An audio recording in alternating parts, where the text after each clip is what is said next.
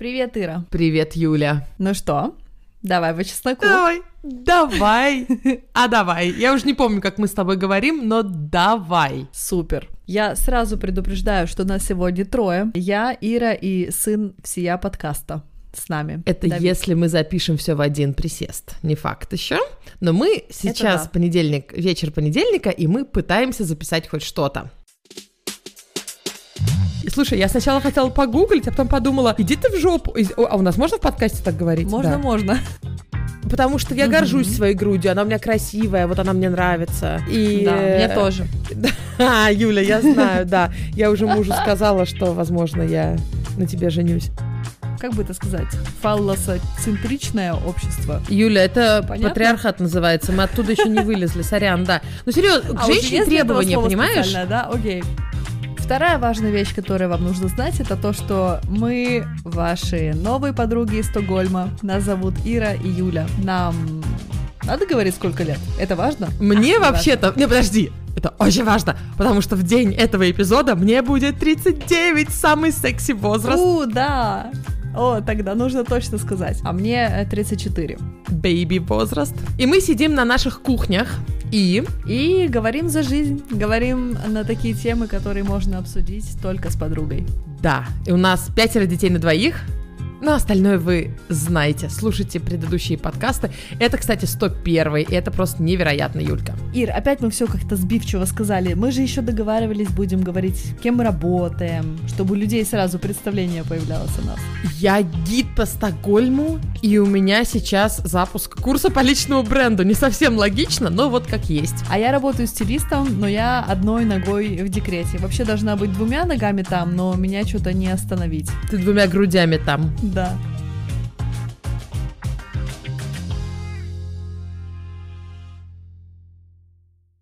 Юля, Юля, спроси меня, летит мне ли мне хейт? Ира, как там? Расскажи. Много ли хейтеров тебя захейтило?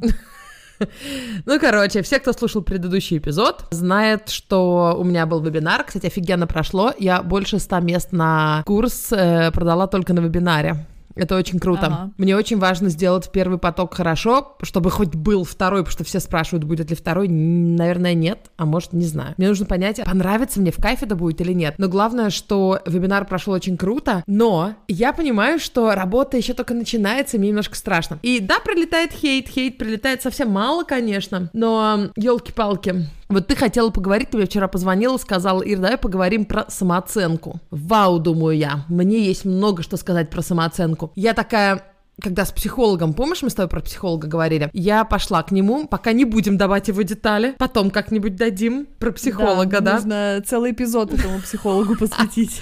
Короче, у меня была с ним сессия до вебинара. Я сказала, что немножко переживаю, что мне кажется, что я не уверена в том, что я делаю. Мозгами уверена, а сердцем нет. И он такой меня отзеркалил. Крутая техника вообще. Он такой, так, представь, что я это ты, я это ты, я это ты. Посмотри на меня. И он такой откинулся. Я очень крутой гид, и у меня сейчас курс по личному бренду. Боже, у меня прям разлилось, знаешь, во мне такой уверенность, что это офигенский продукт, и что я реально научу людей. Мозгами-то я это и так понимаю, а вот сердце не успевало. И я ходила с этой Да. уверенностью две недели, потом мне какая-то тетка написала на ютюбе, вот просто тролль, она прошла, нагадила и ушла. А мне, я минут 10, слава богу, минут 10 всего, ходила и начала сомневаться в себе. Значит, что она написала? Она написала, «А кто вы такой вообще? Кто вы такая? У вас 40 тысяч всего на ютюбе, и вообще у вас охваты видео по 10-15 тысяч. Вы, вы что, имеете право кого-то учить? И я научилась уже такое не принимать. Знаете, как с гуся вода, как бы собаки лают, караван идет. Но самооценка моя, которая была вот 5 минут назад, офигенская. Я знала, что у меня просто офигенский продукт, над которым я два месяца работаю. Такого вообще на рынке нету. А если есть, то, знаете, по частям и за те же деньги. Короче, я полностью уверена в нем. И вот этот комментарий, он такой раз и приспускает тебя.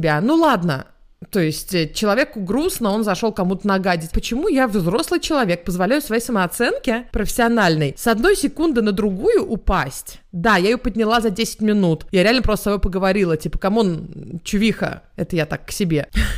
Ну, ну, ну ты серьезно? Просто какого-то... Если бы тебе 100 человек написало, можно было бы задуматься, а тут один пришел, пукнул и ушел, понимаешь? Потому что ты же знаешь, что ты можешь Да. чему-то научить, ты можешь очень много чему-то научить. Вот, и я успокоилась, но я из-за этого человека потратила 10 минут своей жизни на негативные эмоции. Короче, Юля, твоя очередь. Возьми микрофон.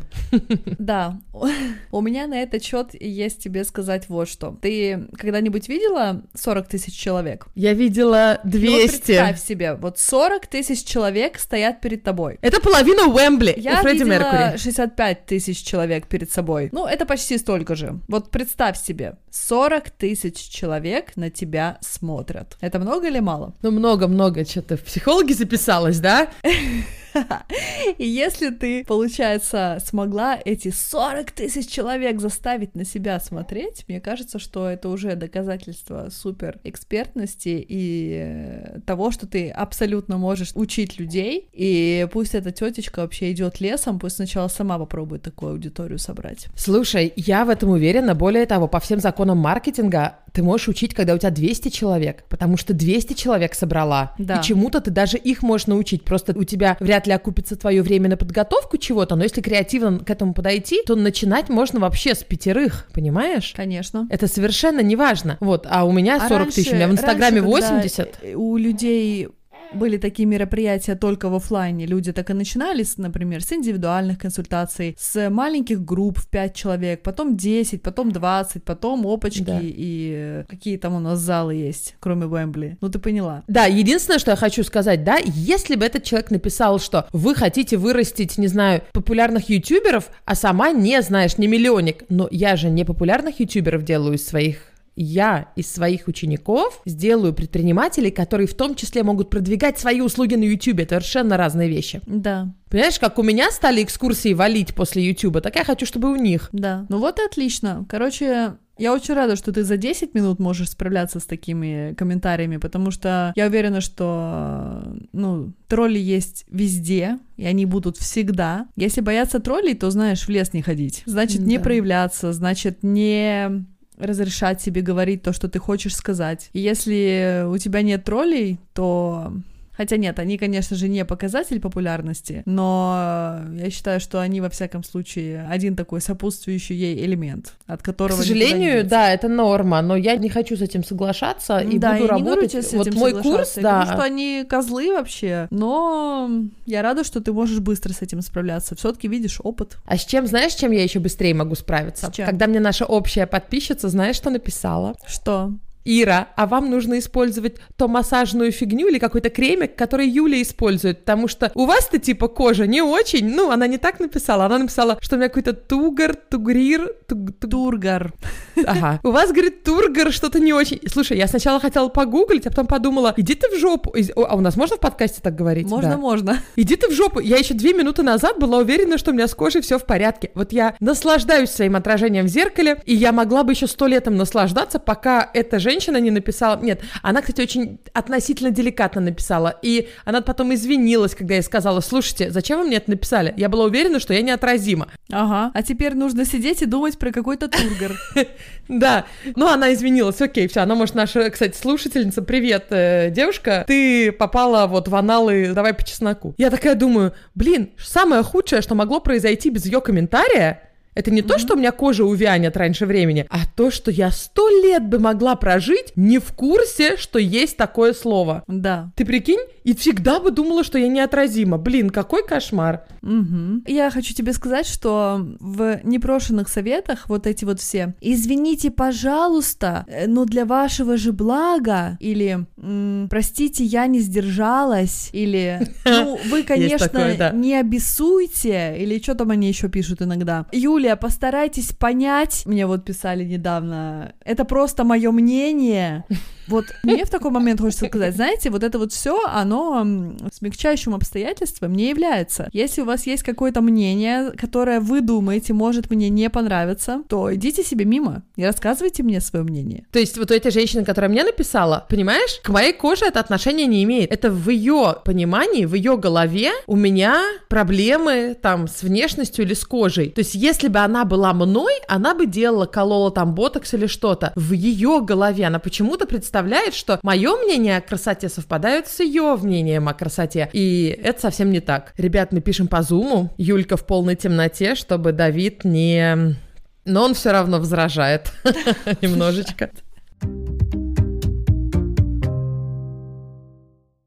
Я недавно видела одну дискуссию где Александра Митрошина, известный блогер в Инстаграме, защищалась от хейтеров по части своей фигуры, которая им кажется слишком толстой, полной, похудеть бы скорее. Она опубликовала вырезку из какого-то форума в интернете. Богиня.ру да, или что-то. Да. Они, они Таню Либерман, они все знаешь, клеймят. Фор... Это норм... А, окей. Конечно, это самый, ну, как бы, честно, там писать это... Я даже не хочу комментировать, это просто да, трэш. и там было так написано такими ужасными словами, что «Ой, разожралась, что-то там». Я сначала подумала, это какой-то мужик полупьяный писал в таких выражениях, а когда я прочитала, что это на форуме сидят женщины и разговаривают о женщинах, то есть, ну, не разговаривают, а обсирают женщин. Я подумала, господи, да что же это такое? То есть, это просто какая-то полная противоположность сестринству, да, как мы с тобой говорим. То есть, mm-hmm. это получается, что мы как бы против друг друга. И вот это для меня очень-очень грустно осознавать, что женщины, они не на стороне друг друга. У нас и так, как бы это сказать, фаллосоцентричное общество. Юля, это Понятно? патриархат называется, мы оттуда еще не вылезли, сорян, да. Ну, серьезно, к а женщине требования, понимаешь? Да, окей. Не знаю, к женщине к нам требования, да. Да, к нам высокие требования. Плюс, я не знаю, это моя личная теория. Мне кажется, что вот эти нереальные стандарты к женской внешности, которые использовались последние 10-20 лет, они очень-очень сильно отбросили женщин назад. Ты представляешь, сколько вообще времени и энергии девушки потратили на то, чтобы пытаться соответствовать какому-то вот идеалу, придуманному в медиа? Да это не 10, не 20, но я согласна, да. Ну да. Ну, последние, я имею в виду, 20 лет, ну, которые я помню в своей жизни, да, как да, вот да, выглядели да, да. модели, вот эти все худосочные, Кейт Мосс, к которым мы стремились. А мужчины что в это время делали? Они не сидели и не высчитывали калории в трех листиках салата. Они достигали чего-то, строили карьеру, строили свои капиталы и состояния, а наше внимание постоянно было отвлечено в сторону внешности. И даже если ты строишь состояние, ты все равно должна соответствовать. Тем более это. Ты прикинь, толстую, богатую, что за фигня? У нее что, денег нету на похудение? Ага, Блин. да-да. Она же может повара нанять и что там еще, тренера. Запереть себя в э, замке Ив, не знаю. Да. И поэтому, когда мы вот боремся за равные права с мужчинами, ну, у нас, конечно, в, в большинстве своем равные права у нас, но не будем забывать, что есть и другие страны. И когда мы при этом друг друга вот такими последними словами посылаем, мне от этого, вот я повторяю, реально грустно. И честно, я могу сказать по своему вот опыту, что как только я перестала вообще оценивать других женщин, у меня очень сильно возросла самооценка. Были времена, когда я очень сильно была повернута на фитнесе, на правильном питании. На заре моего блога в ЖЖ у меня вся тема блога, в принципе, была про фитнес у нас с Аней. Я очень много думала о своей внешности, о внешности других женщин, и про себя постоянно их всех оценивала, и себя, и их. А вот она поправилась, а вот она похудела, а вот она так выглядит, а она выглядит так, так, и при этом я сама была очень несчастна и очень неуверена в себе. И как только я перестала это делать, как только я перестала думать о женщинах в разрезе вот внешности и как кто выглядит, мне самой стало так легко, с самой собой. И мне кажется, я именно тогда искренне себя полюбила и приняла такой, какая я есть, когда я перестала смотреть на себя глазами других и смотреть на других оценивающими глазами. Мне кажется, это идет рука об руку, потому что когда ты пишешь кому-то комментарии, ну вот девушка с тугором, да, это ее проблемы видно с кожи, она смотрит на них, присматривается, это ее как бы фишка, она у всех видит это. Вот. А я, например, да. вообще не вижу проблемы с кожей у людей. Ну, кроме когда я вижу, что, знаешь, совсем плохая кожа, в смысле прыщи какие-то, прям, ну, совсем какая-то аномалия. Это, mm-hmm. конечно, бросается в глаза. А вот просто обычная кожа у обычного человека, я не вижу разницы. Я, меня это просто нету. Как я на своей коже ничего не вижу, да. так и на чужой ничего не вижу, понимаешь? Mm-hmm. Я только вижу, что ты снимаешь сторис у окна и понимаю, что ты себе, блин, все морщины этим убираешь. Я фильтрами не пользуюсь, но такой свет ловлю всегда. Да. Это я над тобой шучу, типа, сторисмейкер ну, а от бога. Что в этом такого? То есть... Это как э, раз за. Ну, ты же не смотришь на людей вот так, то смотри, ты же не стоишь к человеку вот так вот близко-близко правильно? Нет, обычно на людей мы смотрим как раз в выгодном свете, я согласна, да. Да, и поэтому, если ты снимаешь себя в выгодном свете, тебя видят точно так же, как любой другой человек на улице. А вот если ты себя снимаешь как-то снизу, в темноте, со странными тенями на лице, ну, тогда ты выглядишь, ну, я не знаю, я не говорю, что ты выглядишь прям ужасно, но да, хуже, чем у окна. Я считаю это Хуже, норм. чем в реальной жизни, да. Да, я считаю Не, это норм, ну чё. да.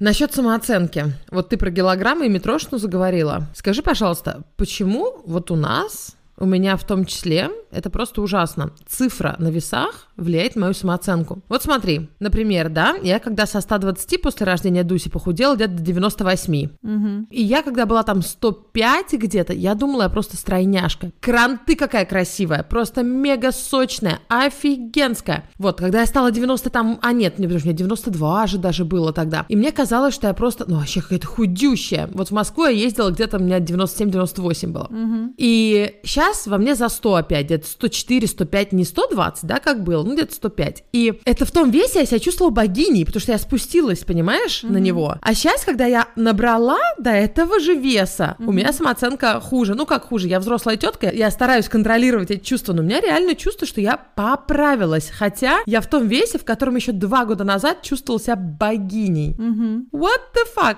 Юля, проконсультируй меня. Слушай, я не знаю, что сказать, потому что у меня вообще наоборот. Я помню, что был у меня в жизни такой момент, когда я сильно поправилась, и я пошла худеть к весонаблюдателям. И знаешь, там вот первая вот эта сессия, они тебя ставят на весы и записывают в тетрадочку твой вес, и каждый раз, как ты туда приходишь, каждую неделю, это же очные встречи, они тебя взвешивают. И вот она меня взвесила, и там было 70 килограмм. Она такая, «А, о, я не думала, что в тебе столько. Я такая, «А, ну да, и правда, боже, боже. А дело в том, что я как раз тогда открыла для себя джинсы с высокой талией. Я вот прям помню, я стояла вот в тех джинсах. И еще думала, ну, в принципе, я, я нормально выгляжу. А до этого я всегда носила джинсы с заниженной талией. А у меня такая особенность фигуры, что у меня весь объем вот скапливается в основном на, на животе и на, на боках. И тут я в этих джинсах, которые супер компактно преподнесли мою фигуру, стою,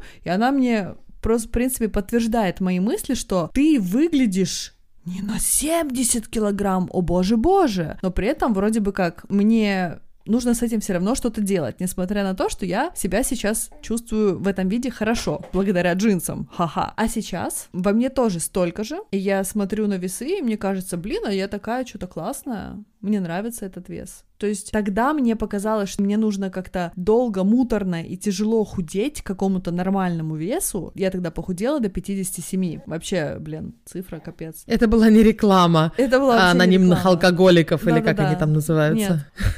А сейчас я смотрю на весы и смотрю на себя в зеркало и думаю, а зачем мне худеть? Мне, мне отлично. То есть у меня как-то, не знаю, у меня наоборот, эти цифры стали в моей голове хорошими. Я даже не знаю, Юль, зачем. либо мы я взрослеем и умнеем. что-то говорю, наверное. Не-не-не, все нормально. Либо мы взрослеем и умнеем, либо, если нас слушают 15-летние, hello, инопланетяне, да, то они, наверное, думают, ну, блин, бабы уже все, скукожились э, Да, уже, я ну, то есть все уже как бы завяли. Нормальные, да?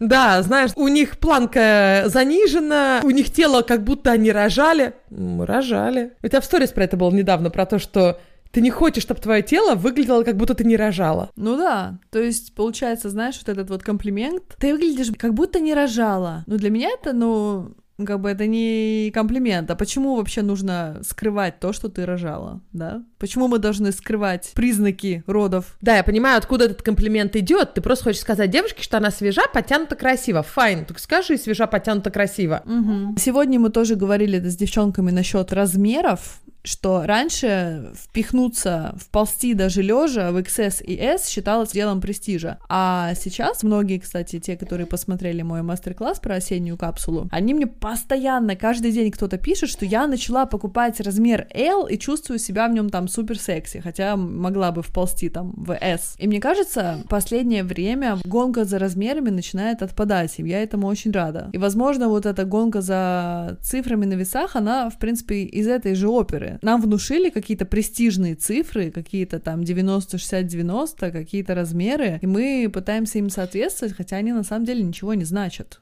Они ничего не говорят о твоей фигуре. Да, почему после возвращения из какого-нибудь классного отдыха набрав там 3-4 килограмма, да, потому что там было все вкусное, все хотелось попробовать, нямочка, мороженка на пляже. Девушки, у них теряет, ну, самооценка падает немножечко, потому что, ой, типа, я тут это поправилась на 5 килограмм за 2 недели. Это, конечно, ну, редко, когда прям за 2 недели на 5, но бывает, и почему-то это может повлиять на твою самооценку. Надо худеть. После отдыха ты выглядишь прекрасно поправившись, наверняка еще прекраснее. Я надеюсь, что индустрия одежды как-то вот постепенно будет идти к тому, чтобы убирать вообще размеры и как-то, например, отмечать одежду, ну, по цветам. Например, желтая, зеленая, синяя, что-то вроде этого, чтобы ты знала, например, желтая, она посадка в облипку, красная, она посадка полуприлегающая, синяя, это посадка оверсайз например, да, и могла бы выбрать. Подожди, но да, но как бы я знала, что мне куда мою попу втиснуть? Сейчас я прихожу, смотрю, ага, 48-й европейский. Ну ты бы решала для себя, ты хочешь ее очень сильно обтянуть или хочешь, чтобы она там болталась?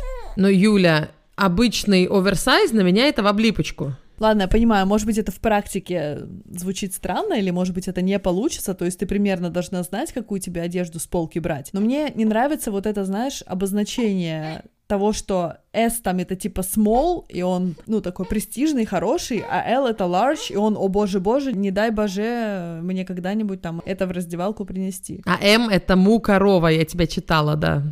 Да-да-да. Мне просто сегодня вот девчонки писали как раз в директ, что Раньше мне казалось, что там L, XL, да никогда, а тут я беру эти вещи, и мне не очень нравятся, потому что посадка современная и классная. Записываем часть номер два. Думала, что сегодня все будет как-то легче, но я опять в том же самом положении. Сижу боком возле стола, на котором на углу стоит компьютер. Держу в одной руке микрофон, на коленях лежит Давид, и я стою ступнями на его качалке, чтобы одновременно покачиваться. Как тебе такие условия, Ир? Прекрасно, да, мы вчера мы писали в понедельник вечером, все оборвалось, потому что Давид так решил, и вот сейчас у нас вторая часть. Ну, Юль, Блин, Юль, Юль, что я тебе скажу? Прорвемся, короче. Вообще, восхищена, что это 101 эпизод, и нас не смущают ни какие-то там наши Младенцы. Какие-то там, буквально какие-то младенцы. Да нет, младенцы на самом деле должны получать 100% моего внимания. Просто пока не установился режим, оно вот все так немножко непредсказуемо. Если бы я знала, что оно всегда будет вот так, я бы никогда не взялась записывать никакой подкаст. Но у меня же уже есть опыт, что со временем, когда я буду точно знать, что он спит, например, вот, ну, с 11 до часу, тогда можно будет спокойно планировать и записывать без стресса. А сейчас у меня просто такое чувство, что я все, что я делаю в жизни, оно всегда как-то немножко...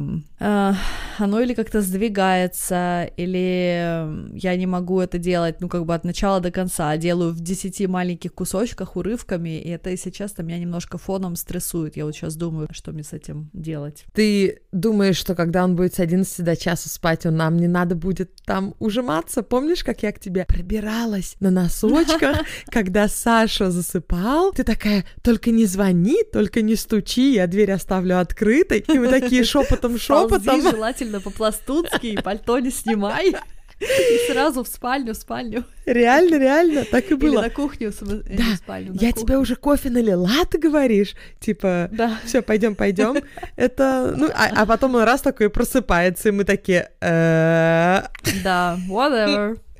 Точно. Пока мы настраиваем не знаю, микрофон. Мне сейчас просто Джак сказал перед уходом, что ну вот ты вечно на себя кучу всего возьмешь, потом не можешь расхлебать и нервничаешь. Ну, с одной стороны, он, конечно, прав, с другой стороны, видимо, мне нужно просто перестать надеяться, что я когда-нибудь буду тем человеком, который не навешает на себя кучу всего. Тебе кайф от этого? Я понимаю, что тебе сложно с этим, я понимаю, что нужно отдыхать, я все это понимаю. Но если Тебе кайф? И, конечно, кайф. Мне кайф от перемены деятельности. То есть, когда я делаю что-то по блогу или по моему предстоящему мастер-классу про зимний гардероб, который вот выходит, если все сложится и Меркурий в ретрограде нас не подведет 4 ноября. Мне очень-очень это в кайф, то есть мне абсолютно было несложно произвести всю информацию и все вот это вот, но мне сложно, что я не могу это сделать в том формате, в котором я хочу. Понимаешь, да? То есть я хочу мочь подумать в кайф.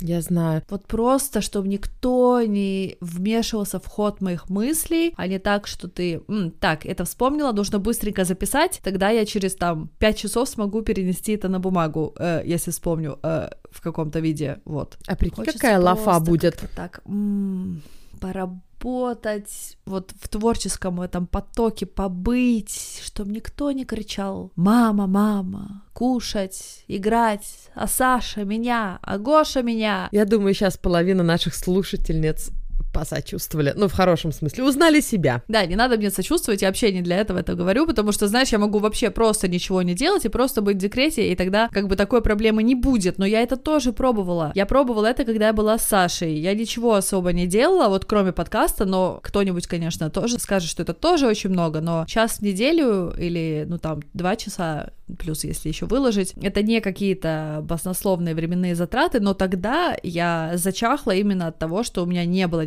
никакой смены деятельности, и я была постоянно вне сурка, и меня, по-моему, это еще хуже для меня все было, поэтому я решила в этот раз искать какой-то баланс, но пока что я его не нашла. Ну что, Юль, четвертый нужен? Тогда, возможно, найдется баланс. С опытом Да, приходит конечно. все это, с опытом. Ага. Посмотрим, не будем ничего загадывать. Мы с тобой вообще про другое говорили. Мы говорили про самооценку, и там было очень много хороших мыслей, но у меня такое какое-то чувство от всего этого, что я везде не договорила, что я везде хотела сказать что-то другое, но так как Давид меня так сильно отвлекал, я вообще ничего толкового не сказала. Поэтому я не знаю, я уже не помню, какой там у нас контент получился в первой части подкаста. Давай вернемся к этой теме и попробуем сфокусироваться на том, что мы задумывали с самого начала. Давай, только я хочу оговориться. Я вижу сообщение от Саши, моей помощницы. Она говорит, чтобы я вспомнила сказать на записи подкаста, что среда — это последний день для покупок моего курса. Мы закрываем продажи. То есть всё. завтра.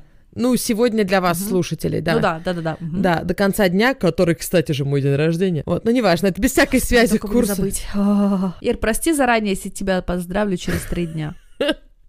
Юль, хоть через год. На сороковник. У меня как раз юбилей будет через год. Ну Вот, так что да, мы закрываем продажи, народу уже есть. Все. Так что кто хочет, последний момент это час. Давай про самооценку.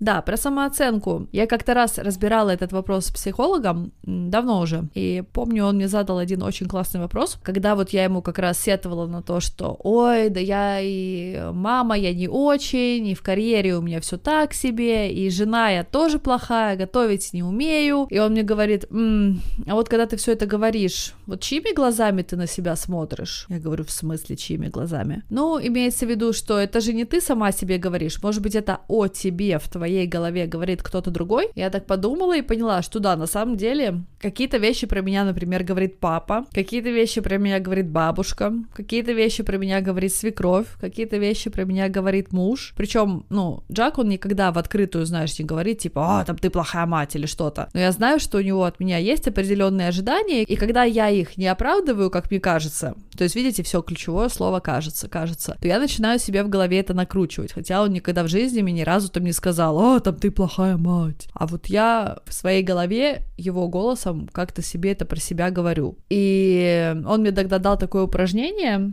что нужно было выписать такую как бы небольшую табличку и в первый столбец написать какие-то свои слабости или поражения, вот прям реальные, где ты вот как-то облажалась, у тебя что-то не получилось, ты прям была в этот день самой ужасной матерью ever. Во второй столбец написать причину неудачи, включая там, ну не знаю, у тебя там не было достаточно опыта или у тебя не было достаточно информации, то есть вообще все возможные причины неудачи нужно выписать. И в третий столбец нужно выписать свои победы. То есть там, где вот ты прям была классной. И как бы оценить это в балансе. Я помню, я тогда это сделала, и оказалось, что моих там каких-то поражений мнимых было не так уж и много, а побед очень много. И тогда вот мне как-то такое стало... Хм, ну, такое чувство, знаешь, ну да, вот тут я облажалась, и тут я облажалась, но, во всяком случае, я вижу, как я могу это в будущем исправить, а зато я вот тут молодец, и тут молодец, и тут молодец. И когда ты визуализируешь это для себя, лично для меня это работает очень хорошо, потому что я визуал. Мне нравится смотреть и пропускать информацию таким вот образом, на бумагу ее выплескивать. И мне это помогло. Как тебе такое, как ты думаешь? Прекрасно. Я это вижу у предпринимателей начинающих, да, творческих. Они mm-hmm. тоже вот у них страхи, что обо мне люди подумают. А, типа, что за, за какое идиотское дело я взялась. У них это сидит в голове, хотя про них большинство людей так не думают. Да-да-да. Про них большинство людей, они просто думают, они, они беспокоятся за них и часто не умеют выражать свое беспокойство корректно. Но никто про них не думает, что они дураки, никто не думает, что они провальные, никто, ну, не неудачники. Это сидит в наших угу. головах. И когда мы исправим нашу самооценку, то тогда пойдет как бы все в, эм, ну, в гору. Я даже пример угу. привожу, я сейчас переписываю один урок на курс, привожу пример вот про обесценивание, когда часто люди обесценивают нашу работу, и у нас от этого самооценка падает. По идее, мы тоже обесцениваем работу других, и на самом деле часто. Вот смотри, мы заходим в магазин какой-нибудь там Шанель, ну, если мы заходим в этот магазин, да, и видим пальтишко 100 тысяч баксов. Да я такое на рынке за 5, понимаешь, за 5 рублей куплю, uh-huh. или я сама сошью такое. Музей современного искусства, что за каляка-маляка, у меня сын лучше рисует. И вот да, это все. Да. Uh-huh. Это обесценивание. И очень часто нас тоже обесценивают, и нас это реально оправда. Что за каляка-маляка? А правда, ну что я такую цену за пальто поставила, оно же не это. Ну посмотри на этих Шанели, на этого художника. Они вообще принимают твою критику, как бы, они вообще слушают тебя, ну, имеется в виду, они на вот такое обесценивание не обращают внимания. Они mm-hmm. просто идут дальше. Прикинь, что было бы с Шанель, если бы каждый, кто обесценивает, забирал бы у них, э, знаешь, от э, самооценки. Да не было бы да. Шанеля. Шанель, он для этого и Шанель, и художники, которых ты в музей, они же не просто так в музей попали, да? Они для этого и попали в музей. Что из-за этого? Что они не согнулись под вот этим гнетом извне, которые хотели угу. прогнуть твою самооценку, блин. Вот. При том, что я не считаю, что нельзя критиковать. Можно. Приходите в музей, говорите, что вам не нравится, но не обесценивайте. Угу, да. Это было слишком умно, думаешь, для пролактинового мозга? А, нет. Но я сразу же вспомнила одну историю вот про Шанель. Когда Коко Шанель начала выпускать свою линейку украшений, она словила много критики. Критика состояла в том, что это же не драгоценные камни. Она говорит, ну да, не драгоценные, просто безделушки, побрякушки. Ну, поиграться, вот я придумала. То есть она совершенно не подумала, что ой-ой-ой, и правда, а куда я лезу? Есть же ювелиры, есть же драгоценные металлы, есть же бриллианты и золото, а я тут со своей бижутерией. И что теперь? Бижутерия от Шанель стоит, в принципе, ну, часто даже и дороже каких-то золотых украшений. Поэтому эту критику, мне кажется, нужно уметь разворачивать как-то свою сторону посредством того, что ты можешь ней даже иногда согласиться. То есть, ну да, окей, это безделушки, побрякушки, и что? Это так и задумывалось. Я обожаю бижутерию серию. Я разную. тоже.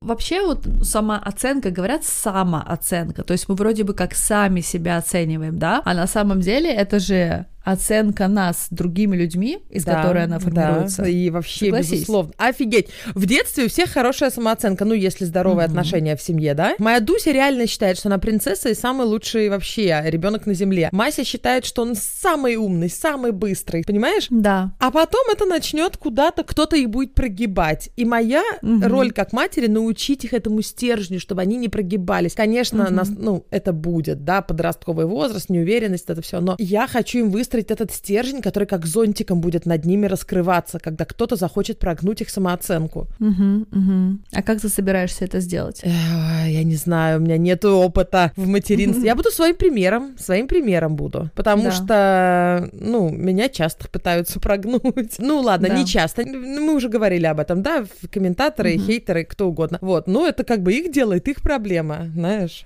Угу, я, угу. я, я да. баржа, которая идет, знаешь, лайнер красивый красивый, блин, по морю. Они шлюпочки что-то там пытаются в моих волнах там прызнуть. Ну, пускай, господи, пускай. Да. Я читала, что нужно еще детям, когда ты им делаешь комплименты, как бы отделять комплименты от чего-то, что далось им просто так, например, их внешности, да, отделять это от того, что они на самом деле сделали, то есть чего они как-то добились. какой ты молодец, ты научился сам так красиво рисовать или что-нибудь такое, да? Вместо того, что, ой, какой ты у меня красивый. Ну, мне кажется, и то, и то. И отделять надо, но говорить, мне кажется, и то, и то надо, потому Да, что да, все же детки конечно. красивые. Да-да, конечно. Да. Ну, только чтобы не было э, похвала вот только за то, что ты делаешь, или только за твои какие-то вот э, качества внешности, которые, ну, если мы говорим о внешности, которые, ну, вроде как дались бесплатно, то есть ты ничего для этого не делал. Да, еще не рекомендуют, кстати, дети э, хвалить по их одежде. Ну, то есть э, не говорить, ой, какая ты красивая в этом В платье. этом платье. Надо Мгм. говорить, что платье красивое, оно тебе Да, идет, да, все что угодно. Но ты красивая в этом платье, чтобы у них не было вот этих вот. Они красивые всегда, в любом. Мгм. Но что-то идет, что-то не идет, безусловно, там вкус можно выращивать, но это ты своим детям будешь прививать. А ты Вот. типа своим нет? Вы же там в музее ходите. Да, безусловно, да. Мгм. Но в плане одежды она может одеть все, что ей угодно. Ну, то есть у меня нету такого, что это страшно, а это не страшно. Если ей хочется, пусть хоть на голову одевает башмаки, мне все равно.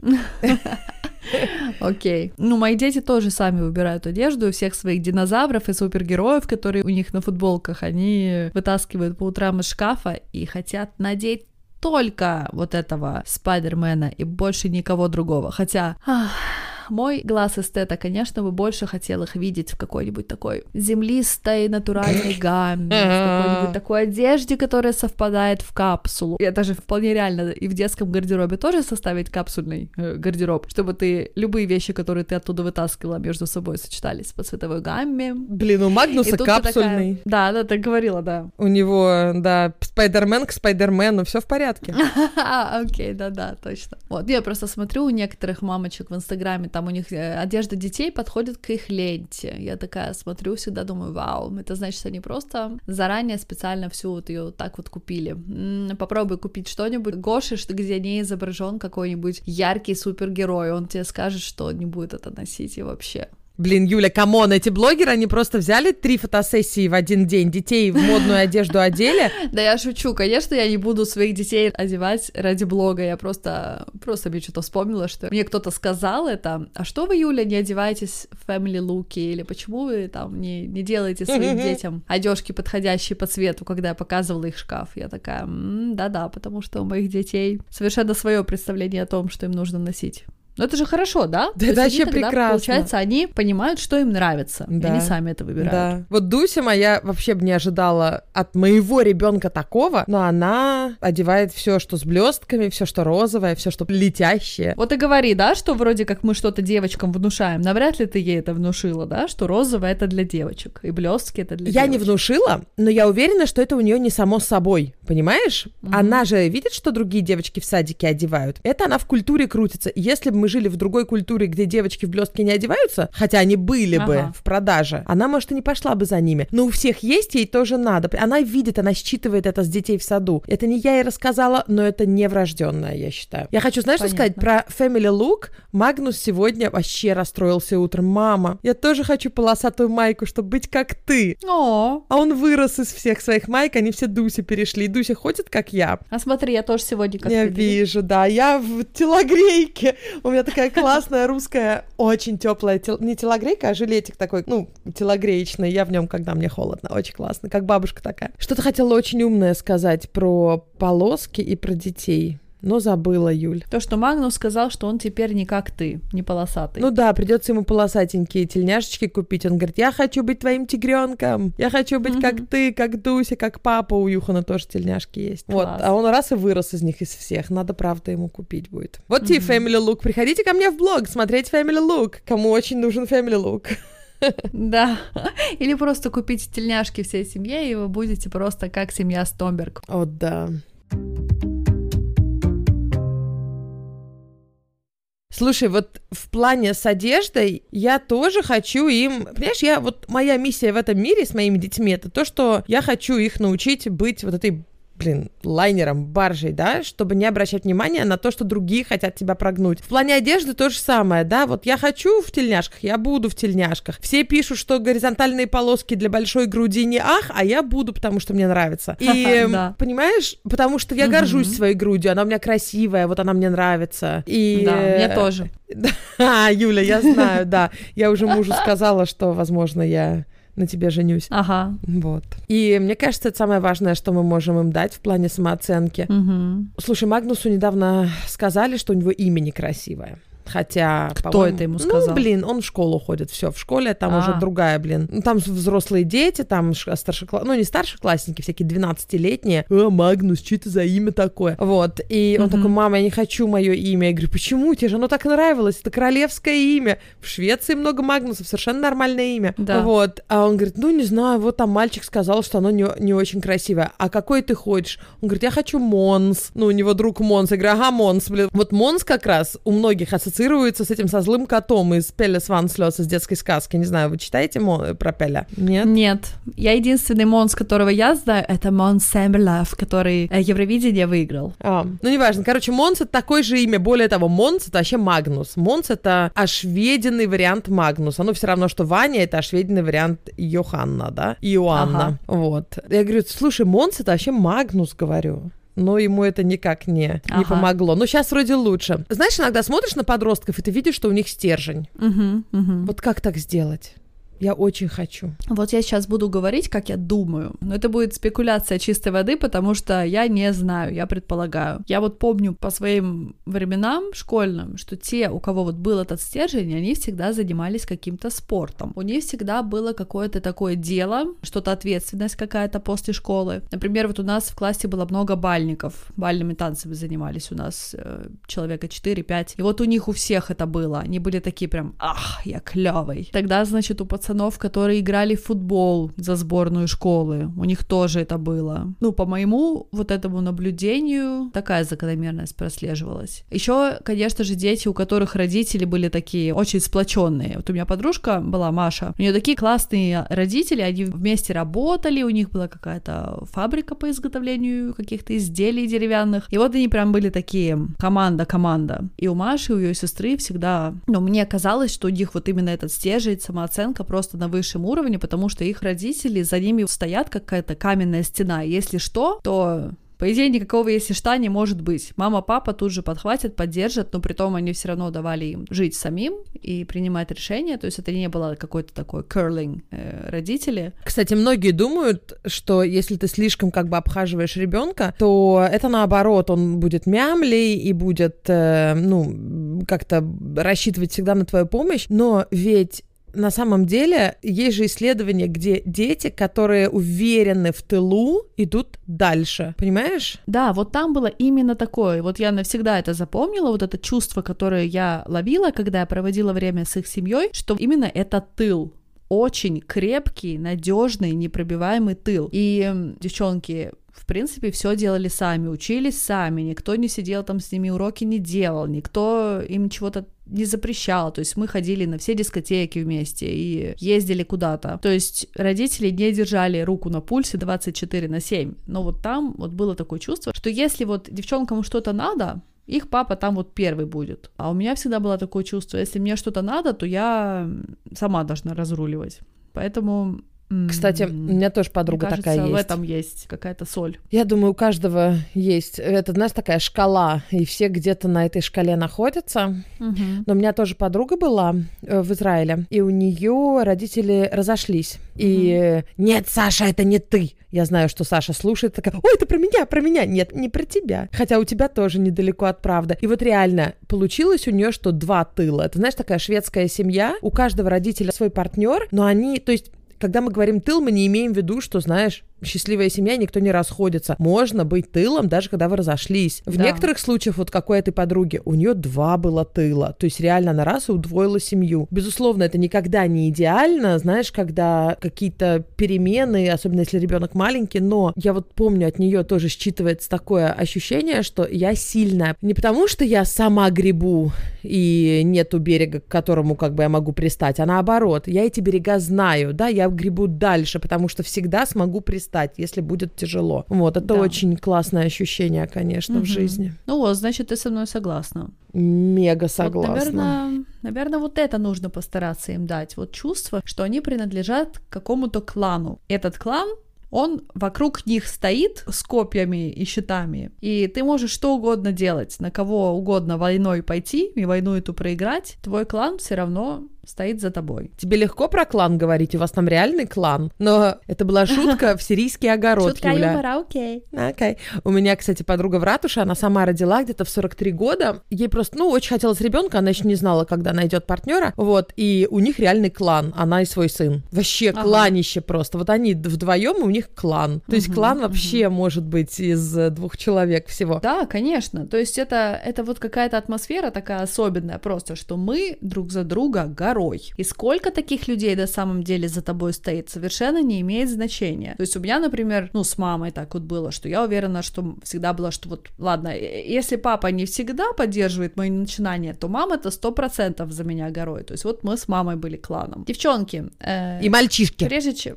И мальчишки, ребята, а также их родители. Мы в прошлый раз делали розыгрыш, и сегодня вечером в сторис мы разыграем подарочки, которые мы вам обещали. Вот. Да, посмотрите описание под прошлым постом в Инстаграме, под сотым эпизодом, Мгм. либо описание сотого эпизода на той платформе, на которой вы слушаете. Там рассказано, как можно еще вступить. То есть пост запостить с определенным хэштегом. И тогда мы увидим вас и пришлем вам, ну, если вы выиграете, то пришлем вам либо открыточки, либо посылочки. Вот.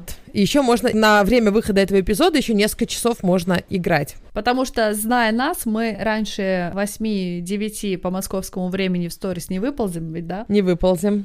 Ну Ну, вот. Да, давай так и скажем, где-то в 9 по Москве, наверное. В среду, да. Может, даже если Юлька раздуплится, то- или наоборот, если Давид не раздуплится, то может даже в 10-минутный эфир получится. Да-да-да. Ну, маленький-то эфирчик, может быть, Давид и вытерпит. Посмотрим. Вот он как раз проснулся. Он все это время заснул у меня на коленях под мой голос, и, в принципе, даже ему, ему и не мешали. Все, до свидули. До свидули, ребятули. Приходите к нам на Инстаграм, давай нижнее подчеркивание по нижнее подчеркивание чесноку или ко мне, Юлия, нижнее подчеркивание бандок. Или ко мне, да, Стокгольм, нижнее подчеркивание Ира. Спасибо, что вы есть. Пока. Спасибо, что слушаете. Пока.